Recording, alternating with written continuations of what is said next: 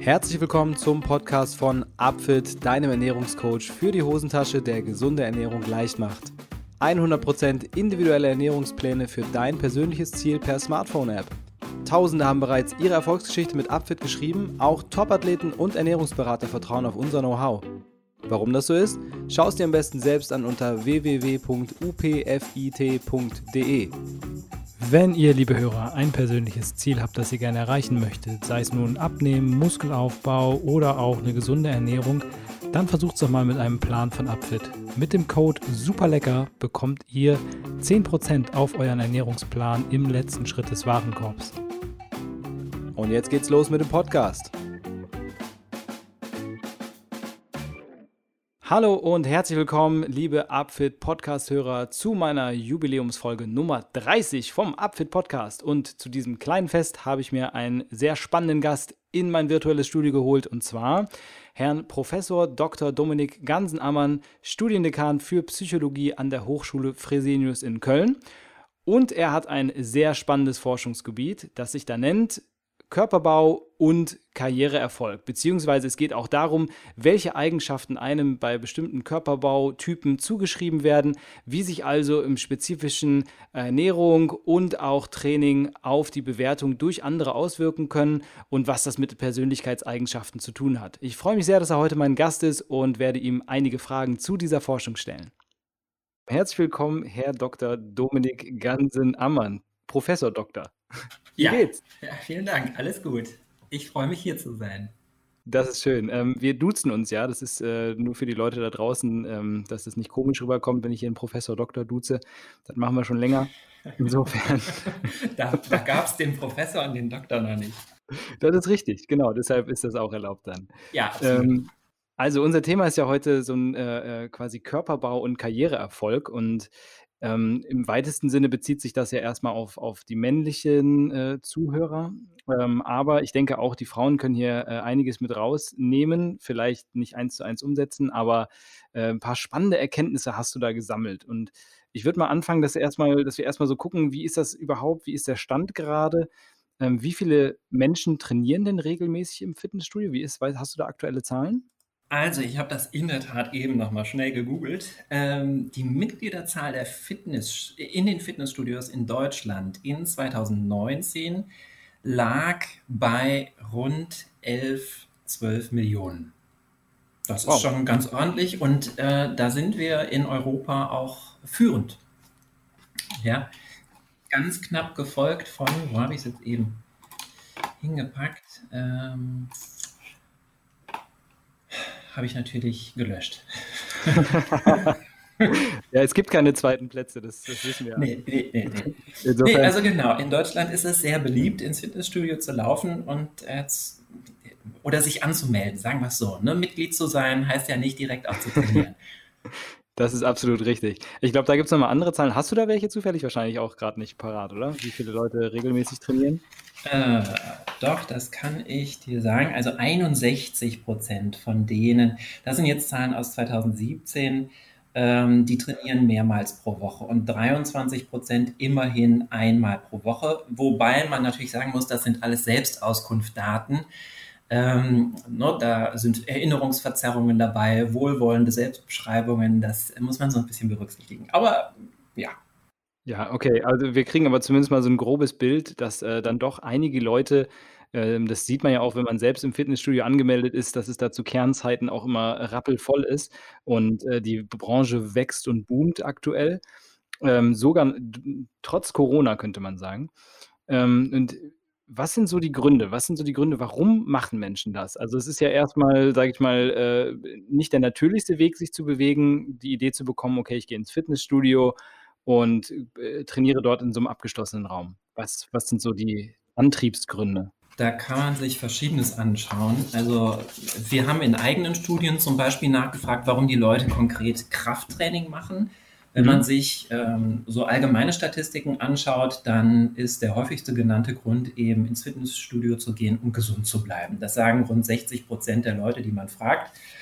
Ähm, an zweiter Stelle kommt dann so als Motiv Kraft und Ausdauer zu optimieren und an dritter Stelle äh, der Ausgleich zum Alltag. Das sind so allgemeine Zahlen, wenn man fragt, ne, warum bist du im Fitnessstudio oder warum bist du da angemeldet, warum gehst du da hin? Wir haben in eigenen Studien an der Hochschule Fresenius in Köln nochmal äh, gezielt Männer gefragt, die Krafttraining betreiben. Und ähm, haben da äh, einerseits quantitativ und einerseits qualitativ nachgefragt. Das heißt, wir haben vorgegeben, ich trainiere regelmäßig mit Handeln oder Geräten.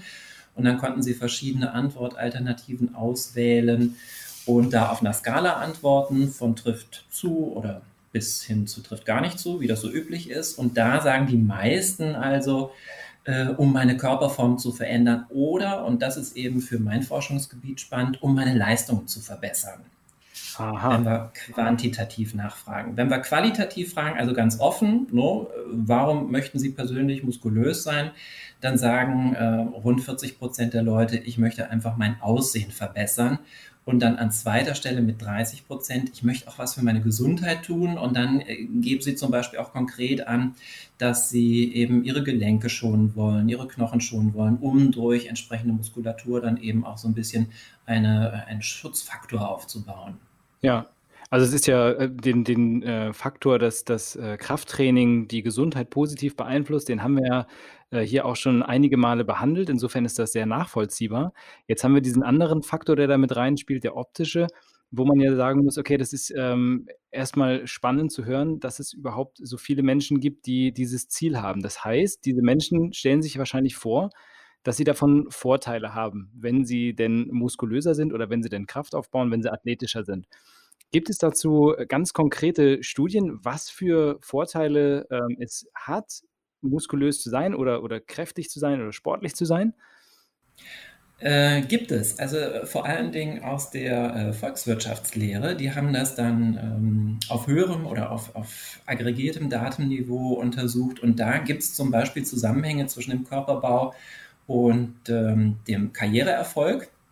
Da kann man zum Beispiel feststellen, dass jemand, der ähm, einen niedrigen oder einen höheren Body Mass Index hat, ähm, auch weniger verdient. Okay. Ja, also sehr leicht oder sehr mager zu sein oder eben deutlich schwerer zu sein, robuster zu sein, geht eher mit einem niedrigeren Gehalt einher.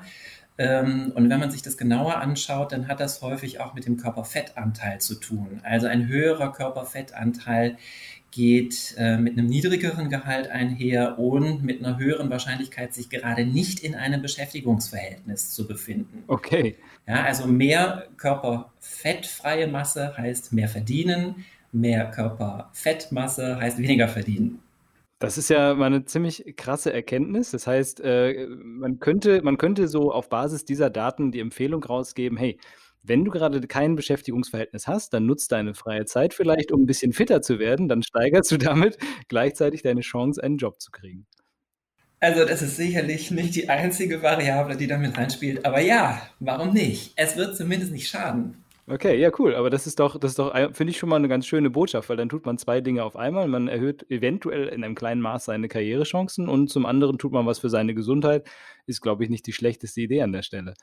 Ähm, ist es denn, das hängt ja mit irgendwelchen Bewertungsmechanismen zusammen, weil ich meine, es ist ja nicht so, dass es einen Automatismus gibt, dass man da beim, bei der Arbeit auf eine Körperfettwaage geht und die sagen, ah, sie sind uns zu schwer, zu leicht, wie auch immer, und äh, deshalb nehmen wir sie nicht, sondern da scheint ja irgendwie so eine optische Bewertung stattzufinden. Gibt es da, also gibt es da Ideen dazu, Theorien, wie das passiert oder was da passiert? Ja, äh, gibt es, klar. Ne? Also aus der Karriereforschung gibt es äh, ganz verschiedene Ansätze. Zwei Ansätze, die ich ähm, verfolge, nennen sich Sponsored Mobility und Contest Mobility Hypothesen. Das heißt, ähm, man kann Karriereerfolg auf zweierlei Stränge sozusagen erklären, also zwei Argumentationsstränge, das meine ich damit. Mhm. Ähm, einerseits könnte man eben sagen, nur ne, die Karriere wird gesponsert von einflussreichen Dritten, äh, von irgendwelchen einflussreichen Eliten. Das bedeutet, man muss diesen einflussreichen Eliten auffallen zum Beispiel durch günstige Eigenschaften oder durch die Zuschreibung von günstigen Eigenschaften. Man muss sie gar nicht besitzen, sondern die Leute müssen einfach glauben, dass man sie hat. Und äh, dann erfährt man entsprechende Förderung und steigt langsam, aber sicher oder manchmal auch flotter die Karriereleiter auf. Ich glaube, äh, solche Mechanismen kennen Menschen, die im Arbeitsleben unterwegs sind. die etwas fairere Hypothese ist vielleicht die Contest Mobility Hypothese. Die geht davon aus, dass es einen fairen Wettkampf gibt um äh, den Karriereerfolg und den Aufstieg auf der Karriereleiter. Und hier ähm, kommen dann die voran, die eben auch über die entsprechenden Eigenschaften verfügen, die in diesem Wettkampf von Vorteil sind. Und ähm, ja, man würde sich dann also durchsetzen im, im Sinne von Survival of the Fittest, sag ich jetzt mal. Im, im doppelten Wortsinn, ne? Genau, ja, in, in, sehr schön, schönes Wortspiel. Aber das heißt ja tatsächlich, dass äh, in der einen Theorie heißt es, ähm, die Menschen, die dich angucken, sagen, ah, der ist fit, deshalb ist der bestimmt auch so und so. Und in der anderen äh, äh, Theorie ist es so, dass du dadurch, dass du dir deine Fitness erarbeitet hast, hast du dir Persönlichkeitseigenschaften angeeignet oder, oder hast du in dir, die dafür sorgen, dass du ähm, bestimmte Arbeitswege äh, gehen kannst, die andere vielleicht nicht tun. Korrekt. Ne? Also da würde ich eher den, den zweiten ähm, Weg unterstützen. Also du hast wahrscheinlich schon Eigenschaften, die äh, leistungsförderlich sind oder äh, zum Beispiel eine gewisse Disziplin, die dir eben auch hilft, nicht nur im Job voranzukommen, sondern eben auch im Fitnessstudio voranzukommen.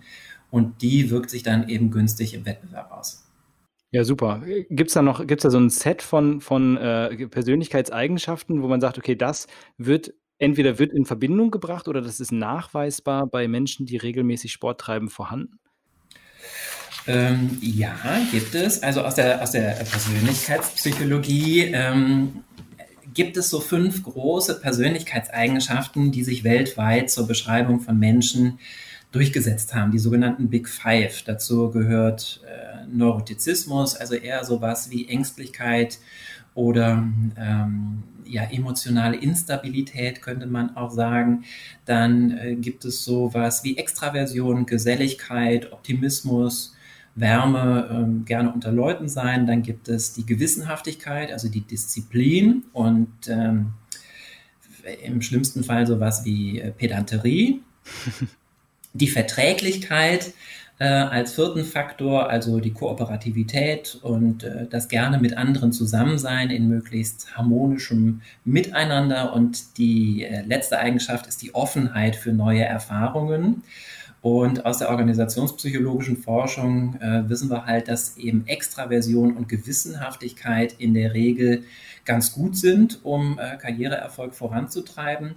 Und wenn man sich dann wieder Studien anschaut aus der Sportpsychologie oder eben auch teilweise aus der Volkswirtschaftslehre, dann äh, finden sich da durchaus Zusammenhänge. Zum Beispiel äh, gibt es eine spannende Studie, wo höhere Muskelkraft, äh, das wurde dann im Beinstrecker gemessen, einhergeht mit höheren Extraversionswerten, also durchaus mit einer wünschenswerten Eigenschaft für den eigenen Karriereerfolg und gleichzeitig mit niedrigeren Neurotizismuswerten. Und Neurotizismus ist, das kann man sich, äh, das klingt schon so, also das ist eine sehr unerwünschte Eigenschaft ähm, die eben auch karrierehemmend wäre.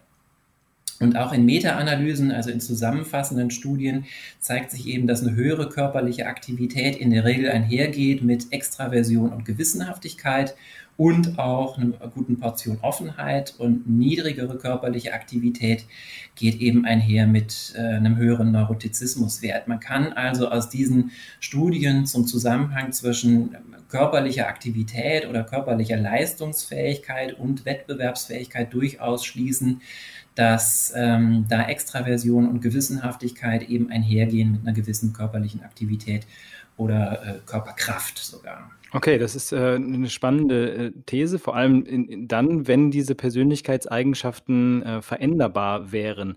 Ähm, gibt es dazu äh, Ideen? Also ist das so? Kann man das verändern, wenn man jetzt reg anfängt, regelmäßig Sport zu treiben?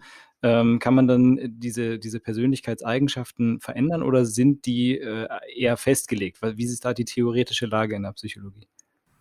Also diese Big Five sind, oder Traits, so nennen wir das, also Persönlichkeitsmerkmale, da gehen wir schon davon aus, dass die äh, zumindest mal mittelfristig stabil sind, wenn nicht sogar eher langfristig. Also das sind äh, Konzepte oder Konstrukte, von denen wir ausgehen, dass sie sich teilweise auch sogar schon äh, im Säuglingsalter finden lassen über Temperamentsmerkmale. Mhm. Ähm, die wird man jetzt nicht, zumindest kurzfristig, über Sporttreiben verändern können.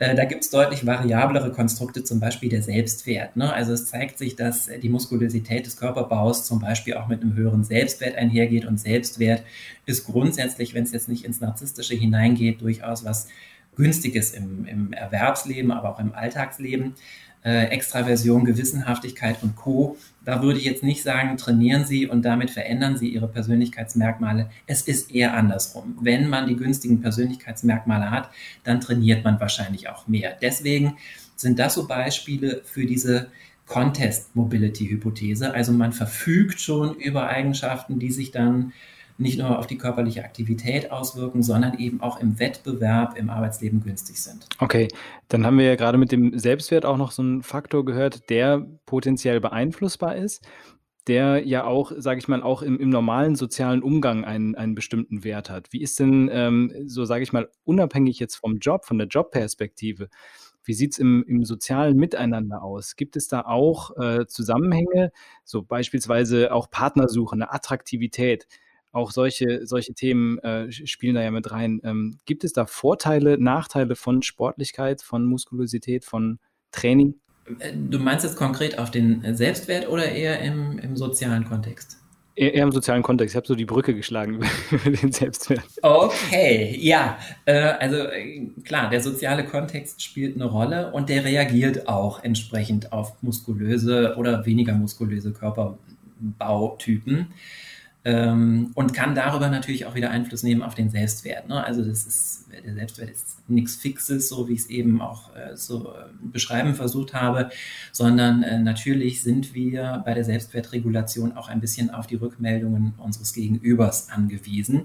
Es ist aber ganz gut, wenn äh, unser Selbstwert nicht total variabel ist und sich durch die kleinsten Gegebenheiten irgendwie ähm, sehr stark erschüttern lässt komme ich zurück auf die Frage, ne, inwiefern ähm, gibt es da Reaktionen äh, des sozialen Kontextes oder was weiß man darüber? Ähm, das zielt ja gleichzeitig auch so ein bisschen auf diese andere Hypothese für den Karriereerfolg ab, nämlich die Sponsored Mobility Hypothese. Also ähm, gibt es sowas oder kann man sich sowas vorstellen, dass einflussreiche Dritte auf einen Körperbau reagieren und entsprechend anfangen, einen zu fördern, zu protegieren, nur weil man irgendwie Muckis hat? Ähm, man kann das unterstellen, ja, weil es gibt bestimmte Verarbeitungsmechanismen oder wir sagen auch Heuristiken, also Daumenregeln, anhand derer wir zu Urteilsbildungen kommen, wenn wir Menschen kennenlernen. Wenn wir sie also zum ersten Mal sehen, Eindrucksbildung. Und einer dieser Mechanismen äh, nennt sich What is beautiful is good. Hypothese okay. oder Bias. Ja, also jemand, der hübsch ist, der wird von uns grundsätzlich auch als günstiger bewertet. Das wissen wir aus der Sozialpsychologie.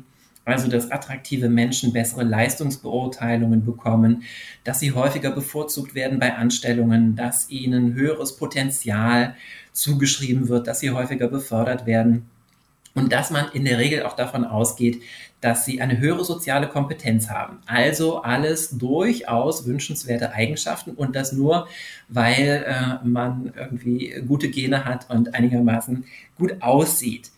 Ähm, das ist aber insofern ganz spannend, weil im Gegensatz zu den Trades, über die wir eben gesprochen haben, kann ich ja mein Aussehen stärker beeinflussen. Also ist das eigentlich die Hypothese, die für die Karriereforschung spannender ist. Und wenn man sich anschaut, worauf achten wir bei der Beurteilung von Attraktivität, ähm, bei Männern, ja, auf welche Körperbereiche oder was sind da wichtige Körpermerkmale, dann äh, wurde auch das schon untersucht und da spielt die Muskelkraft, die ich von außen irgendwie einschätze, der Körperbau, die Attraktivität des Gesichts, die Einschätzung der Kondition und auch äh, die eingeschätzte oder das eingeschätzte Gewicht eine große Rolle. Ähm, das sind so die Top 5 sozusagen der Eigenschaften, auf die ich achte, wenn ich äh, einen Mann hinsichtlich seiner Attraktivität beurteile. Und wenn ich mir da genauer den äh, Körperbau anschaue, dann spielt da das Verhältnis von Taille zu Brust oder eben die Waist-to-Chest-Ratio eine Rolle. Das sollte nämlich so eine V-Form sein, ne? also so wie man es kennt. Je eher der Oberkörper einem V entspricht, desto attraktiver wäre hier auch die Beurteilung. Und das ist ganz spannend. Äh, das gilt für äh, schwule und heterosexuelle Männer, die also andere Männer beurteilen gleichermaßen. Weil man könnte ja sagen, ne, irgendwie in den Führungsetagen, in den einflussreichen Eliten, da finden sich hauptsächlich ältere Heteromänner. Ja, auch die scheinen eher auf solche äh, Signale anzuspringen und das dann als, Attraktivität, als attraktiv zu beurteilen. Und diese Attraktivität geht dann wiederum einher mit einer besseren Beurteilung der äh, ja, Kompetenzen das, dieser Person. Ja. Wer, würde ich unterstellen, ja, ja. ja, das ist ja die, das ist ja die äh, Sponsored Mobility Hypothese und äh, auf jeden Fall ein spannender äh, Aspekt, den, den man sich da ja auch zu eigen machen kann, um letztendlich äh, die eigene Position gegebenenfalls leicht zu verbessern.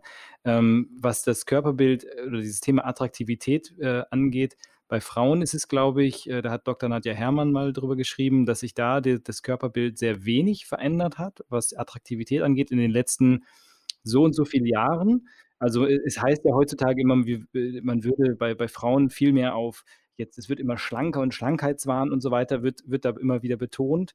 Und äh, dabei zeigt sich, dass die Frauen, die sozusagen als, ich sage jetzt mal, Sexsymbole gewertet werden in der Gesellschaft, dass das ähm, von, von den Body Mass Indexen und von den Umfängen her ähm, in, den, in den 20er, 30er, 40er Jahren die damaligen Frauen gar nicht anders waren. Und insofern äh, scheint es da relativ konstant zu sein. Wie ist das bei Männern? Ist das bei Männern auch konstant oder hat sich da so das, das Bild von was ist attraktiv geändert in, der, in den letzten Jahrzehnten? Naja, also das mit dieser V-Form, das, das kennen wir so ungefähr seit den, seit den 1960er Jahren. Da gibt es dann Studien zu, die sich äh, genauer angeschaut haben, zum Beispiel die Titelblätter von verschiedenen US-Magazinen, GQ oder äh, Rolling Stone oder auch Playgirl und ähm, die dann systematisch verglichen haben, wie sich da so der Körperbau verändert hat, um das sozusagen als gesamtgesellschaftliche äh, Trendveränderung äh, zu beschreiben. Und da stellt man schon fest, wenn ich das jetzt nur mal auf dieses Magazin Playgirl beziehe, dass also die abgebildeten Männern äh, von 1995 bis 2000 durchschnittlich 5 Kilogramm an Körperfett äh, verloren haben und 12 Kilogramm an Muskelmasse dazu gewonnen haben. Also ähm, das gilt aber für die westlichen Industrienationen. Ne? Also in anderen Kulturkreisen ähm, gibt es durchaus noch dieses Ideal, äh, dass auch wir noch so vielleicht eher aus dem Geschichtsunterricht kennen, dass also mehr Körpermasse zum Beispiel auch attraktiver war, weil signalisiert eben äh, höheren Reichtum, einen besseren Wohlstand und damit auch, das kann man evolutionspsychologisch zum Beispiel erklären, mehr Ressourcen, um letztendlich in den Nachwuchs investieren zu können. Also letztendlich geht es ja dann immer irgendwie um Fortpflanzungserfolg. Mhm. Äh, davon hat sich das in den äh, westlichen Industrienationen irgendwie äh, etwas losgelöst. Und äh, ja, der Körperbau hat hier eine andere symbolische Aussagekraft. Also offenbar ähm, steht steht die V-Form für bessere Ressourcen oder wie auch immer. Das, das ist nicht ganz verkehrt, weil äh, es ja durchaus je nach äh, sozioökonomischem Status auch durchaus unterschiedliche Körperbautypen gibt. Das variiert auch miteinander. Ne? Also wir haben äh, ja durchaus den Fall, dass wenn man einen höheren sozioökonomischen Status in Deutschland erreicht, also mehr Kohle zur Verfügung hat, man sich dann auch gesunder ernähren kann oder eben auch zum Beispiel in Personal Training investieren kann. Ja, was auch eine feine Sache ist natürlich. Ja, auf jeden Fall. Diese Gedanken nicht selber machen. Das ist schon richtig. Ne? Nur man muss eben die Kohle dafür haben. Und insofern äh, signalisiert der Körperbau möglicherweise in äh, westlichen Industrienationen eben doch eine andere Form von äh, Ressource. Also weniger die, ähm, ah. die Nahrungsressource, die man potenziell hätte, sondern die monetäre Ressource, die man dann auch in Nahrung stecken kann. Ja, das, äh, dieses äh, kapitalistische System hat also offenbar schon seine Spuren in unserem Genom hinterlassen, man weiß es nicht genau. Aber äh, ja, das ist natürlich ähm, interessant. Also auch die, gerade diese, diese Ressourcenthematik spielt ja eine, eine große Rolle, äh, auch bei der Bewertung von anderen. Äh, aber unabhängig davon ähm, gibt es ja sicherlich auch eine obere Schwelle, weil ich glaube jetzt äh, nicht, dass es so ist, dass, äh, dass man da wirklich sagen kann, äh, mehr, mehr ist mehr oder mehr ist besser, sondern irgendwo gibt es ja wahrscheinlich auch eine Grenze, wo dann es nicht mehr heißt, boah, der ist ultra potent, sondern da heißt es dann irgendwann, Moment mal, das ist vielleicht schon ein bisschen viel. Gibt ja, das, das ist auch so. Also ähm, man weiß auch, dass jetzt äh, sehr muskulöse, also extrem muskulöse Männer äh, in der Fremdwahrnehmung dann eher abgewertet werden und man ihnen eher einen niedrigeren, zum Beispiel Intelligenzquotienten unterstellt. Das heißt, ähm, die Studie, die ich anfangs zitierte, ne, ein sehr niedriger BMI oder eben ein sehr hoher BMI gehen beide eher mit einem niedrigeren Gehalt einher. Man kann sich vorstellen, das ist so eine umgekehrt U-förmige Kurve. Also äh, sehr schlaksig zu sein, würde wahrscheinlich eher zu ungünstigeren Bewertungen führen und ultramuskulös zu sein, würde eher zu ungünstigeren Bewertungen führen. Und äh, ich gehe davon aus, dass dann also so ein gesundes Mittelmaß, ein moderates Maß, äh, wo man die V-Form eben auch noch als solche erkennen kann. Das ist ja dann bei sehr durchtrainierten oder muskulösen Bodybuildern manchmal auch gar nicht mehr so gut möglich, ähm, dass das eben eine Rolle spielt. Aber dazu gibt es äh, keine Studie, die ich jetzt kennen würde, die das konkret vermisst. Ja, also es gibt so, äh, so eine Ziffer von diesem äh, Waist-to-Chest-Ratio, äh, von, ich glaube, 0,75, dass das so optimal wäre äh, im okay. Verhältnis. Ne? Aber äh, das ist auch nicht mehr so super aktuell. Aber das kann man ja, kann man ja mal so als, als äh, Daumenregel, ne, Heuristik, kann man das ja mal anwenden. Mal ja, kurz nachdenken ja, ja. gucken, ob man vielleicht ein bisschen, äh, bisschen äh, Waste abnehmen sollte oder ein bisschen Chest draufpacken sollte, um zu der optimalen Ratio dazu kommen. Ja, also ich kann ähm, da äh, meinen Doktorvater zitieren, der mir mal sagte, ähm, dieses Thema wird eigentlich erst interessant, wenn man in der Personalauswahl beginnen wird, das Hemd auszuziehen. Ne, und dann also die entsprechenden Körpermaße ziehen. Gut, aber das wäre auch nach dieser Sponsored Mobility Hypothese, könnte man natürlich auch vorgehen und sich besonders gut geschneiderte Kleidung besorgen oder, oder sogar, es gibt ja solche, solche äh, die, äh, Westen oder sowas, die man anziehen kann, die äh, Muskeln suggerieren. Ähm, das wäre natürlich auch mal ein spannender Test, ob das funktioniert oder ob dann doch die Menschen, die dir gegenüber sitzen, schlau genug sind, anhand der anderen Körpermerkmale zu erahnen, dass da irgendwas faul ist. Also ja, absolut. Also das ist auch eine Form von sozialer Kompetenz. Das, das wissen wir wieder auch aus der Personalpsychologie ähm, sich angemessen darstellen zu können in der Auswahlsituation, also in der Personalauswahlsituation, ist eine Form von sozialer Kompetenz. Wir nennen das Faking. Viele Personaler mögen äh, zum Beispiel die Anwendung von reinen Persönlichkeitsfragebögen nicht, weil die natürlich durchschaubar sind und man kann sich dann so darstellen, dass man besonders gut wirkt. Es gibt aber eben Studien zu, dass genau dieses können. Also A, zu erkennen, was ist hier wichtig, was erwartet man von mir in dieser Personalauswahlsituation und wie kann ich mich optimal darstellen, dass das äh, durchaus auch eine Kompetenz ist, die ja später im Job auch eine Rolle spielt.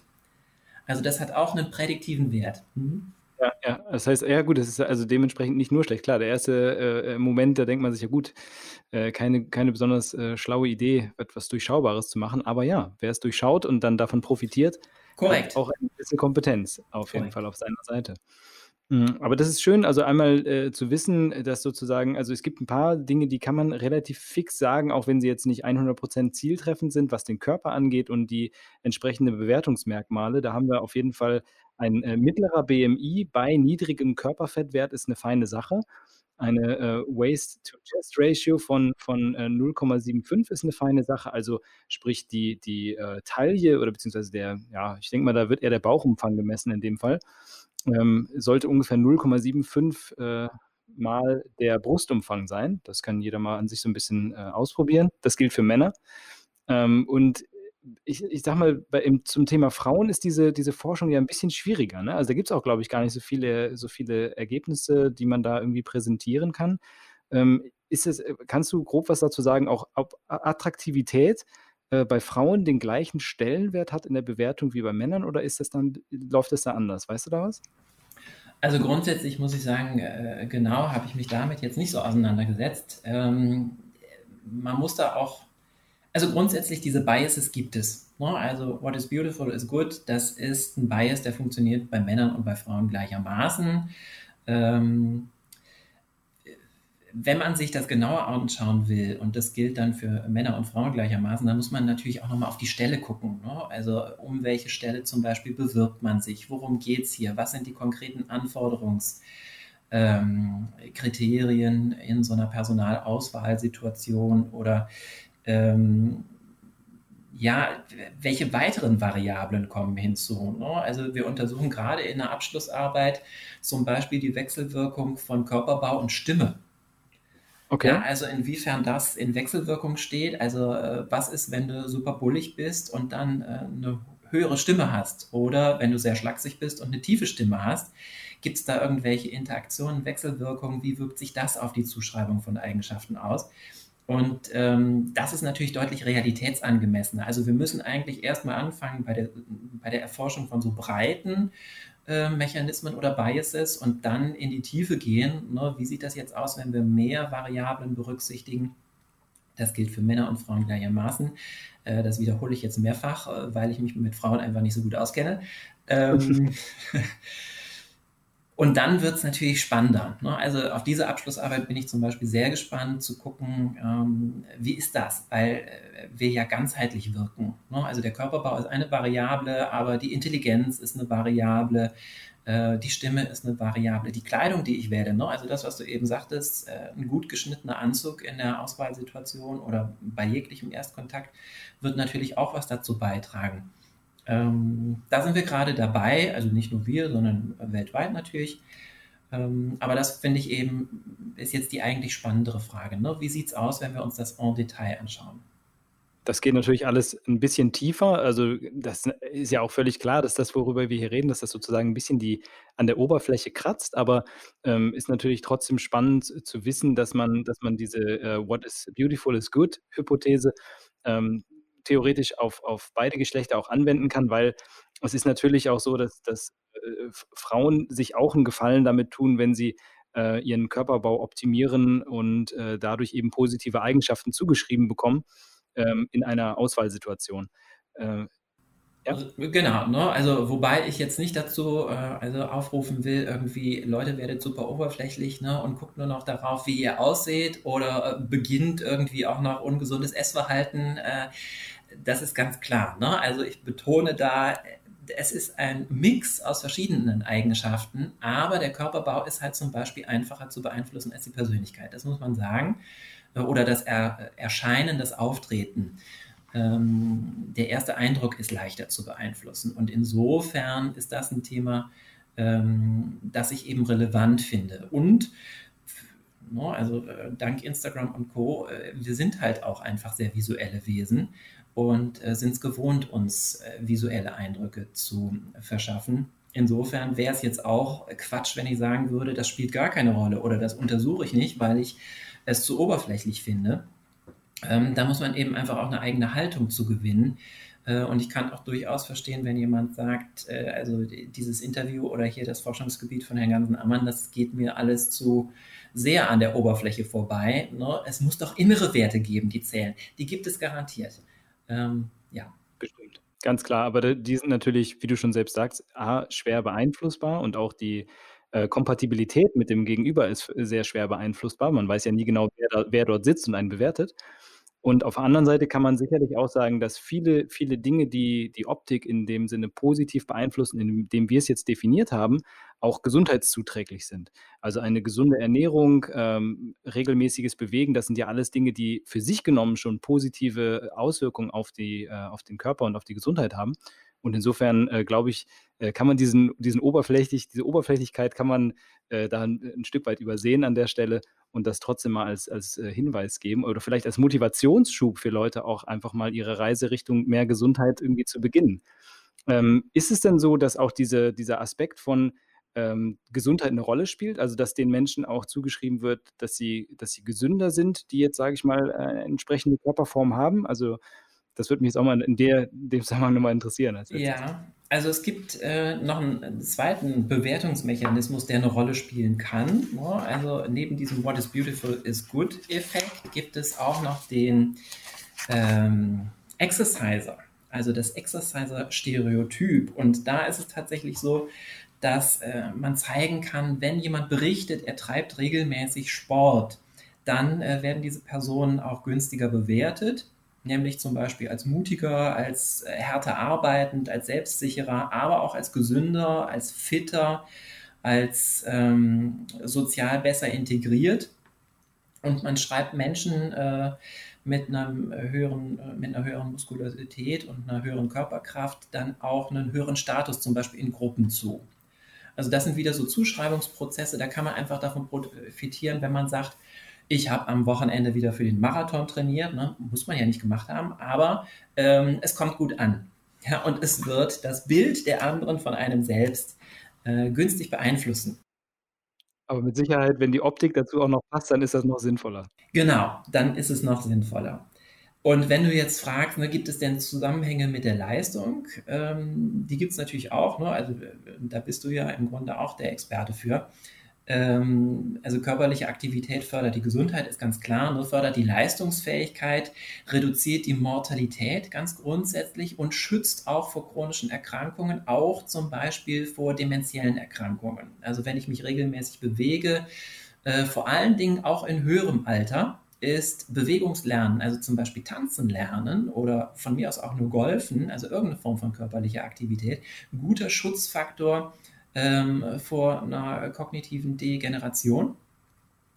Und äh, man schützt sich auch vor zum Beispiel depressiven Verstimmungen durch körperliche Aktivität. Also ne, ich bin ja auch teilweise in der Klinik äh, tätig und da gehört körperliche Aktivität, Sporttherapie, Tanztherapie ähm, zum üblichen Programm für unsere Patientinnen und Patienten, weil ähm, dadurch auch positive Emotionen gefördert werden und positive Emotionen äh, tragen dazu bei, dass ich eben breiter denke.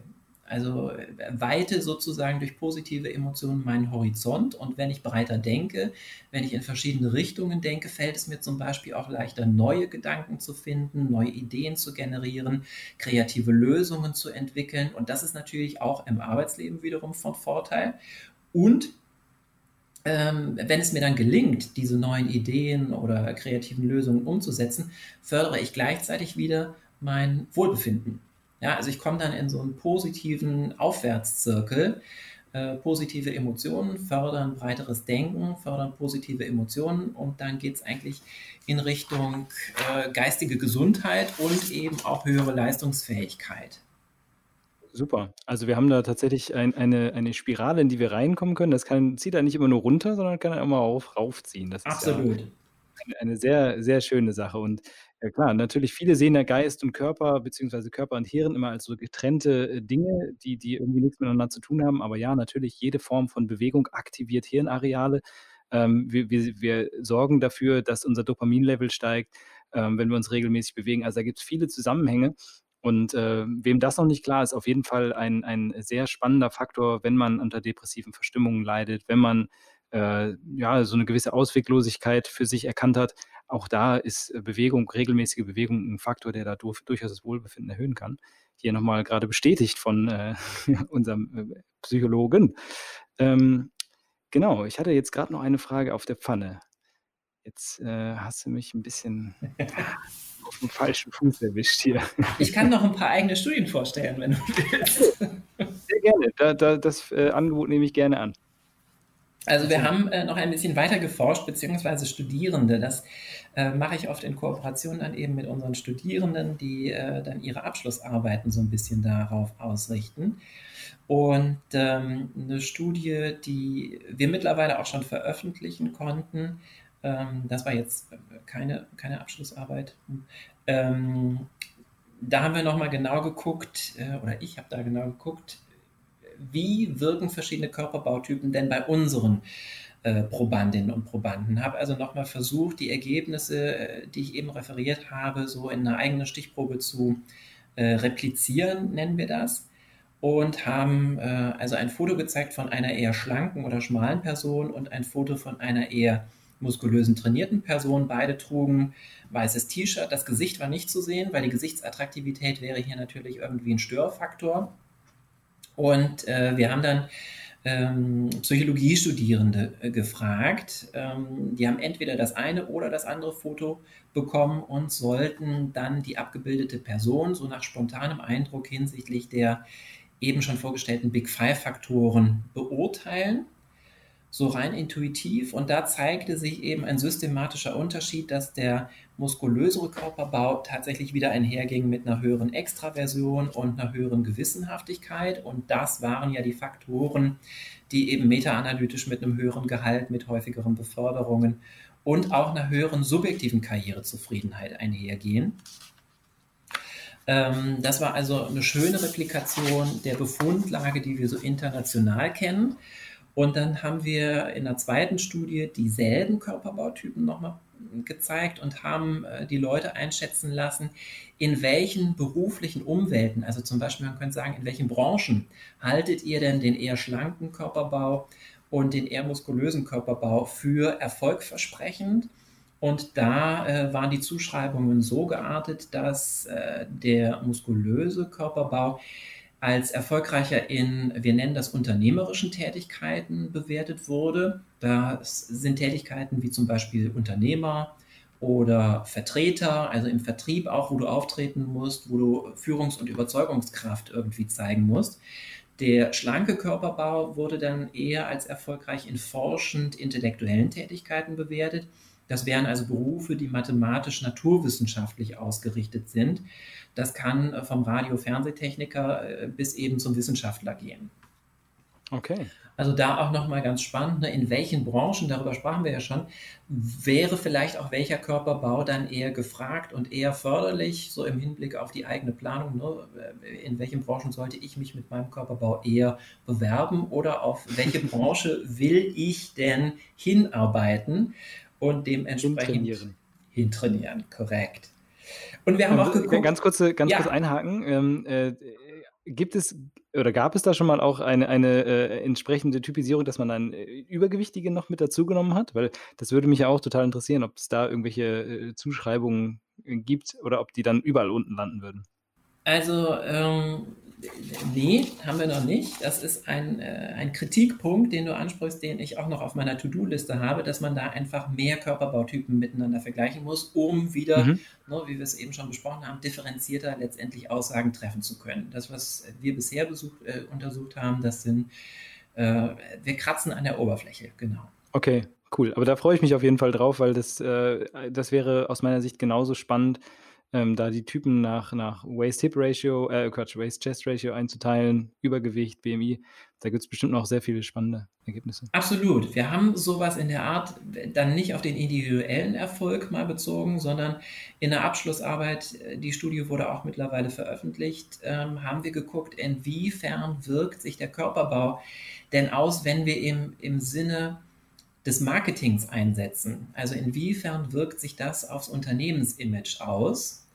Wenn man äh, zum Beispiel, wir haben das ein bisschen ähm, ja variiert, wir haben einen Energieriegel äh, verglichen mit so einem Schokoriegel und haben dann jeweils okay. einen muskulösen Körperbau dazu präsentiert, so im, im Sinne des Personalmarketings als Logo des Unternehmens im Zusammenhang mit dem wichtigsten Produkt des Unternehmens und einmal eben einen muskulösen Körperbau im Zusammenhang mit dem Schokoriegel und mit dem Energieriegel und haben dann. Ähm, Moment, das war muskulös und was war das andere? Auch wieder schlank oder? Nee, rundlich. Rundlich, okay, rundlich, rundlich und ne? muskulös, okay. Rundlich, mhm. muskulös und das eine, wie gesagt, eher Schokoriegel oder eher Energieriegel, also gesunde Riegel. Und ähm, da ließ sich also zeigen, klar, der muskulöse Körper war wieder durchgängig positiver äh, bewertet worden. Und es äh, zeigte sich aber eben auch, dass der Körperbau einen Einfluss darauf hatte, als wie attraktiv das Unternehmen bewertet wurde. Aha. Ja, also der ähm, oder die Marketingstrategie mit dem muskulösen Körperbau, die äh, wirkte sich dann so aus, dass äh, das Unternehmen auch günstiger bewertet wurde. Und das funktioniert über diesen Attraktivitätsbias, den wir eben schon besprochen haben. Also wenn man die Attraktivität statistisch rausrechnet, dann verschwindet dieser Effekt.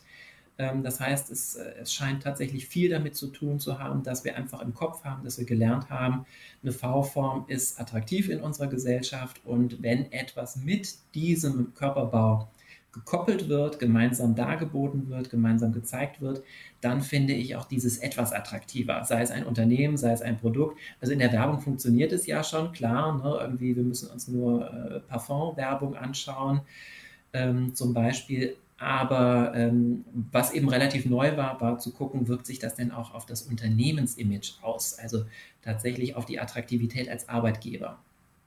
Das ist auf jeden Fall äh, interessant, auch aus dieser Perspektive mal zu forschen, weil man äh, hat ja immer das Gefühl, beziehungsweise im öffentlichen Diskurs heißt es ja immer, dass sozusagen die Medien vorgeben würden, ähm, was wir äh, attraktiv oder spannend oder interessant finden. Und äh, so eine, ein, eine solche Untersuchung zeigt ja eigentlich, dass wir umgekehrt das Unternehmen danach bewerten, welche Person es einsetzt. Und insofern äh, ist es ja offenbar eher so, dass, dass, da, dass da von Unternehmerseite wahrscheinlich ähm, entsprechende Erfolgszahlen dafür gesorgt haben, dass die sagen, okay, wir setzen halt eher auf, den, auf das V-Form-Model, weil uns das eine bessere äh, Markenpräsenz verschafft. Also äh, ja, das ist äh, sicherlich eine von beiden Seiten beeinflusste ähm, Sache. Absolut. Ne? Hast du noch also, was? Hast, hm? Ist die Frage, was ist Henne, was ist Ei? Also, oh, das werden wir nicht genau herausfinden können, aber ähm, momentan. Ich glaub, die Henne ist Arnold Schwarzenegger. Das kann gut sein. Ja, also das ist auf jeden Fall, das wird in der Regel so als Anfang dieser Entwicklung gesehen. Ne? Diese Bodybuilding-Zeit äh, in den, wann war es denn, 80er, ne? als ich klein ja, war. Ja, genau. Da, da ist er auf den Plan getreten. Also ich glaube, sowas gab es vorher einfach in der Form nicht oder nicht häufig. Aber äh, es hat sicherlich einen großen Impact gehabt, weil plötzlich gesehen wurde, was so möglich ist in dem Bereich. Aber wir sehen ja auch, dass so, äh, selbst in der Antike bereits äh, Statuen von Sportlern, die aufgestellt wurden, ähm, oder auch Statuen von, von äh, normalen Politikern, Menschen in höheren Positionen, die irgendwo hingepackt wurden, die wurden ja immer ähm, nach äh, einer etwas optimiert im Sinne einer, einer V-Form bei, bei Männern. Also da gibt es, glaube ich, schon Hinweise darauf, dass das ähm, schon eine sehr, sehr alte äh, äh, Bewertungsweise ist, die wir irgendwie da in unserem Hirn mit uns rumtragen. Gibt es ja. noch weitere Forschung, die du, die du am Start hast? Ich, natürlich. ein, einen können wir noch. Einen können, einen wir, können noch. wir noch, okay. ähm, also was wir auch noch, wir haben viel zu dieser ähm, Sponsored Mobility-Hypothese geforscht und da haben wir dann eben auch nochmal geguckt, ähm, ob auch schwierige Persönlichkeitseigenschaften zugeschrieben werden. Ne? Wir hatten eben darüber gesprochen, dass also jemand, der super bullig ist, dann möglicherweise eher negativ bewertet wird. Wir haben wieder dasselbe Stimulusmaterial verwendet, also einen muskulösen, trainierten Körperbau im weißen T-Shirt versus einen eher schlachsigen Körperbau äh, im weißen T-Shirt und haben äh, die sogenannte dunkle Triade untersucht. Äh, das klingt spannend, ist es auch in der ähm, Wirtschaftspsychologie eine Mischung aus drei Persönlichkeitseigenschaften, nämlich Machiavellismus, Narzissmus und Psychopathie. Also Psychopathie kennt man, ne, so aus das Schweigen der Lämmer. Äh, Narzissmus kennt man, glaube ich, auch. So Selbstverliebtheit, Machiavellismus ist das, was äh, Führungskräfte auch zu einem gewissen Teil haben müssen. Also äh, eine Ellbogenmentalität, äh, eine Mittel-Zweck-Überlegung. Also der Zweck heiligt ab und zu auch mal die Mittel und dann mache ich etwas, was vielleicht auch nicht immer äh, ethisch ist. Das sind also grundsätzlich eher Eigenschaften, ähm, die als unerwünscht gelten, deswegen dunkle Triade. Und wir haben geguckt, unterscheiden sich diese beiden Körperbautypen systematisch in der Zuschreibung dieser unerwünschten Eigenschaften. Und da gibt es keinen systematischen Unterschied. Was recht erfreulich ist, also äh, man kann sagen, der muskulöse oder trainiertere Körperbau ist jetzt nicht nur extravertierter und gewissenhafter, gleichzeitig ist er, ähm, wird er nicht negativer bewertet in irgendeiner Hinsicht. Ja, also grundsätzlich geht er also nur mit erwünschteren Eigenschaften einher, die dann auch Karriereerfolg versprechen. Es ist ja auch irgendwo sinnvoll, wenn man sich das ähm, anhand einer, einer so schnellen, kurzen Bewertung, äh, diese, diese negativen Eigenschaften, die dunkle Triade, ähm, das sind ja Dinge, die, die man am eigenen Leib erfahren muss. Ich glaube, jeder ist ja von Grund auf da eher, eher naiv und ähm, oder die meisten Menschen sind eher naiv, was das angeht, wenn sie äh, anderen Personen begegnen, im positiven Sinne, dass man sich da ähm, äh, ja zumindest nicht vorstellt, dass jeder einem was Böses will. Und wenn jeder einem was Böses will, dann ist es unabhängig von der Körperform, könnte man sagen. Also diese, diese Ableitung, also in meiner Welt macht das irgendwie Sinn, dass man äh, Zuschreibungen in der Hinsicht äh, eher äh, positiv ergänzt. Aber ähm, gut zu wissen, dass die Menschen da draußen, die sich jetzt gedacht haben, hey, ich äh, fange an Sport zu treiben, um meinen Karriereerfolg zu boosten, dass die nicht Angst haben müssen, dass sie dafür auf der Straße gefürchtet werden. Genau, das war sozusagen die Probe aufs Exempel. Ne? Wir wissen, es geht mit positiven Eigenschaften einher, aber könnten auch negative Eigenschaften zugeschrieben werden. Nee, Gott sei Dank erstmal nicht. Äh, insofern äh, kann man diese Empfehlung erstmal aufrechterhalten. Cool. Dann äh, würde ich auch damit sagen, äh, wir haben hier ein, ein äh, schönes Roundup gemacht gerade von, von der äh, gesamten Geschichte. Also ähm, dein Forschungsthema ist sehr, sehr spannend. Ich bin auch äh, gespannt auf die nächsten Ergebnisse, die es da äh, zu präsentieren gibt von einem etwas tiefer gehenden ja, Eindrücken, die man da gewinnen kann, auch über Stimme und so weiter. Ähm, auf jeden Fall kann man jedem da draußen nur empfehlen, sich gesundheitsbewusst zu verhalten, denn das hat nicht nur einen positiven Einfluss auf die eigene Gesundheit, auf das eigene Selbstwertgefühl, sondern eben auch darauf, wie man von anderen wahrgenommen wird und gegebenenfalls sogar auf den Karriereerfolg. Also es gibt eigentlich kaum etwas, was dagegen spricht, sich, sich gesundheitswirksam ja. zu verhalten. Das ist doch schön. Okay, Absolut. Cool. Dann äh, danke ich dir, dass du mein Gast gewesen bist und vielen Dank für diese Insights äh, aus deinem Forschungsgebiet. Ja, sehr und, gerne. Äh, vielen Dank. Sehr, sehr gerne. Und dann sprechen wir uns vielleicht nochmal zu einem neuen Thema, wenn es ein bisschen mehr Input noch gibt. Sehr gerne. Ich halte gerne auf dem Laufenden. Cool. Alles klar. Dann, Dominik, hab einen schönen Tag. Wir Danke. sehen uns. Bis dann. Du auch. Ciao. Ciao. Ich hoffe, diese Folge hat dir gefallen und du konntest ein bisschen was lernen darüber, warum es nicht nur aus gesundheitlicher Sicht schlau ist, sich körperlich zu betätigen und die Ernährung gesund zu halten, sondern warum es auch für das eigene Wohlbefinden und sogar für den Karriereerfolg sinnvoll sein kann. Insofern lass uns gerne ein Like hier, lass uns gerne ein paar Kommentare hier. Wenn du irgendwelche Fragen hast, schreib es da rein und abonniere unseren Kanal, damit du keinen weiteren Content mehr verpasst von uns. Also, ich freue mich auf dich beim nächsten Podcast wieder als Zuhörer. Bye bye, bis dann.